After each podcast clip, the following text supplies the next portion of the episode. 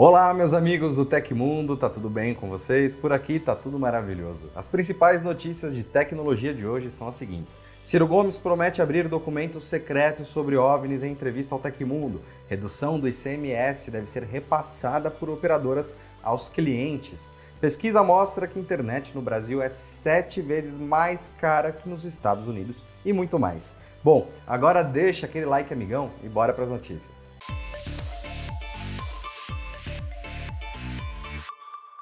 O candidato à presidência, Ciro Gomes, do PDT, prometeu abrir todos os documentos secretos sobre OVNIs do governo brasileiro caso seja eleito. Em entrevista ao Tecmundo, que você assiste na íntegra pelo card linkado aqui em cima, Ciro Gomes disse, aspas, se eu for presidente eu vou divulgar tudo, todos os registros que estiverem na Força Aérea e no Serviço de Inteligência serão divulgados. Fecha aspas. Ele defendeu a divulgação dos arquivos por acreditar que essa não é uma questão de importância estratégica para o país. O presidenciável citou os Estados Unidos e países europeus que guardam as informações a sete chaves, já que muito do material contém desenvolvimento de novas armas e investigações de equipamentos de nações inimigas, por exemplo. Ciro lembrou que os próprios drones que se tornaram populares hoje em dia podem ter sido experimentos científicos e tecnológicos em décadas atrás e que essas informações não poderiam vazar por questões estratégicas. Abre aspas. Tudo isso não é um problema para o Brasil, já que a gente não tem essa debilidade tática estratégica, fecha aspas, fez questão de ressaltar o presidenciável. Mesmo citando a importância dos arquivos sobre OVNIs ou UAPs nos Estados Unidos, é importante lembrar que o país tem debatido o assunto de forma mais transparente. Além da disponibilização pública de documentos sobre o assunto, as agências de inteligência e o governo têm falado sobre a questão. Em maio, autoridades do país realizaram em Washington a primeira audiência pública do Congresso sobre objetos voadores não identificados, os OVNIs, em mais de 50 anos. Na ocasião, foi revelada a existência de pelo menos 400 relatos oficiais a respeito de fenômenos sem explicação deste tipo. O multibilionário CEO da Meta, Mark Zuckerberg, anunciou que será pai mais uma vez. A novidade foi compartilhada em seu perfil no Instagram, acompanhada de uma imagem com sua esposa, Priscilla Chen. Na legenda ele afirma: Muito amor, estou feliz em compartilhar que Max e August terão uma nova irmãzinha no próximo ano.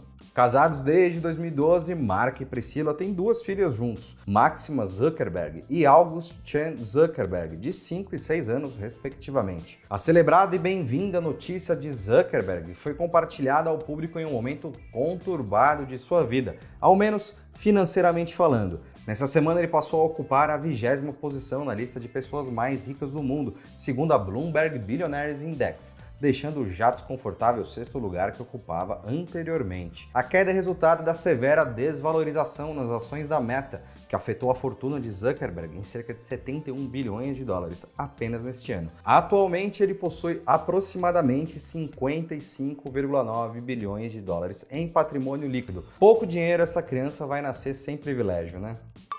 As prestadoras de serviços de telecomunicações vão repassar a redução do ICMS aos consumidores. Agora, a Agência Nacional de Telecomunicações determinou que as operadoras adotem as medidas em um prazo de até 15 dias contados a partir da publicação no Diário Oficial.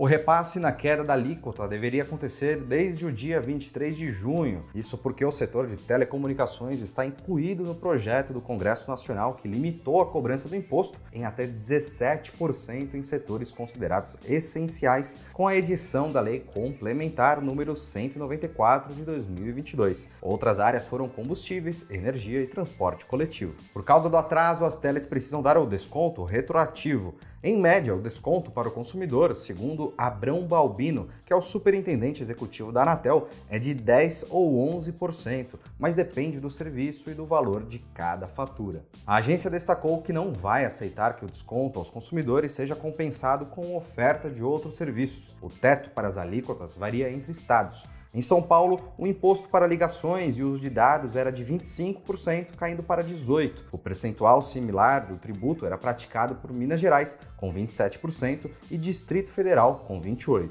O Rio de Janeiro era o estado com maior cobrança, com 32%, seguido por Pernambuco, Ceará e Sergipe, com 30% cada. Ted Lasso, série de comédia da Apple TV com Jason Sudeikis, e que ganhou dois anos seguidos o prêmio de melhor série no Emmy, fará uma participação no FIFA 23. O treinador Laço e seu time AFC Richmond foram confirmados pela EA. Além disso, poderemos ver Jamie Tart, Dani Rojas, Sam Obissanha, Roy Kent e todos do time em campo no FIFA 23, como também o seu estádio, Nelson Road. Ted Lasso poderá ser selecionado como seu técnico no modo carreira ou o jogador pode até gerenciar o AFC Richmond em qualquer liga jogável. FIFA 23 será lançado em 30 de setembro para PlayStation 5, PS4, Xbox X, S, Xbox One e PC. E aí, curtiram a novidade? Animados para ver o Ted Lasso em FIFA 23? Contem pra gente no Twitter ou no Facebook ou aqui embaixo nos comentários. O TecMe é o clube de benefícios do Tecmundo. Você já conhece? Por lá você vai poder entrar em contato direto com a nossa equipe, trocar uma ideia, além de ganhar cupons, descontos exclusivos e muitos cursos também. Ficou interessado? O link para saber mais e assinar já está embaixo na descrição. Preço da internet no Brasil é sete vezes mais alto do que nos Estados Unidos, diz uma pesquisa divulgada nesta quinta-feira.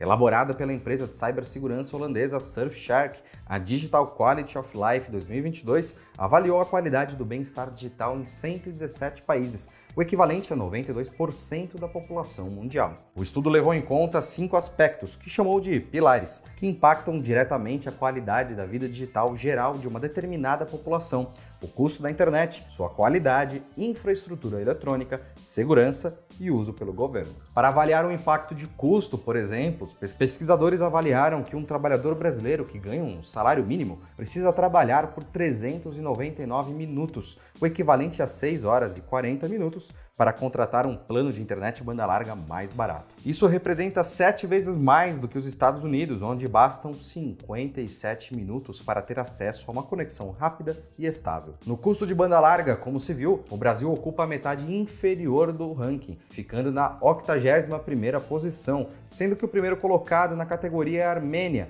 com 18 minutos na relação salário mínimo custo do plano. Já no quesito internet móvel, subimos 10 posições e ficamos em 71º lugar, um posto ainda pouco honroso no mundo. A pior colocação foi na segurança eletrônica, 78º lugar, onde ficou abaixo até do custo da internet, que é o 71º lugar. Finalmente, na infraestrutura, o país está em 62º lugar. No índice geral, o Brasil ficou na 53ª posição do mundo, com ganho de três posições em relação ao mesmo ranking no ano passado.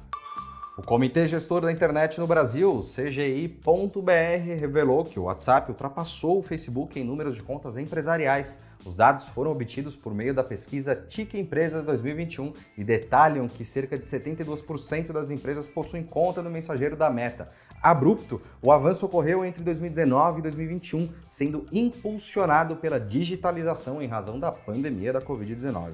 Em mais detalhes, o estudo mostra que os efeitos positivos não se limitaram ao WhatsApp onde 54% das empresas possuíam contas em 2019. Na mesma época, 44% das empresas possuíam contas no Instagram, TikTok, Snapchat ou Flickr, crescendo para 66% em 2021. O Facebook, em contraste, chamou a atenção de 65% das empresas até 2021, número baixo considerando o avanço de 2% em relação a 2019. No contexto geral, entretanto, verifica-se que o setor comercial está cada vez mais digitalizado, com 87% das empresas com contas em alguma rede social. Complementando, a pesquisa ainda detalha mais informações sobre as empresas que adotaram o WhatsApp. Por exemplo, as regiões que mais criaram contas no mensageiro foram o Norte, com 79%, o Nordeste, com 77% e o Sudeste, com 72%. Atualmente, o WhatsApp testa o lançamento de vendas realizadas diretamente em conversas. Confira mais informações sobre o mensageiro em sua seção especial lá no Tecmundo, que você encontra no link aqui embaixo, na descrição ou no primeiro comentário. E aconteceu na história da tecnologia. Em 22 de setembro de 1986, o Tribunal Distrital dos Estados Unidos determina que códigos de computador seriam protegidos pela Lei de Direitos Autorais. A decisão decorre do caso NEC Corp versus Intel Corp, que era basicamente uma batalha sobre quem tinha o direito de produzir processadores x86. Essa decisão de que o código poderia ser protegido por direitos autorais mudou o cenário para melhor ou para pior do desenvolvimento de software e computadores. E se você gostou do nosso programa, pode ajudar muito a gente mandando um valeu demais aí embaixo. Todos os links estão no comentário e na descrição. E essas foram as notícias do Hoje no Tecmundo dessa quinta-feira. O nosso programa vai ao ar de segunda a sexta, sempre no fim do dia. Aqui quem fala é o Felipe Paião e amanhã tem mais. Você pode me encontrar lá no Twitter pela arroba Felipe Paião. Espero que vocês continuem se cuidando, um abração e a gente se vê amanhã. Tchau, tchau.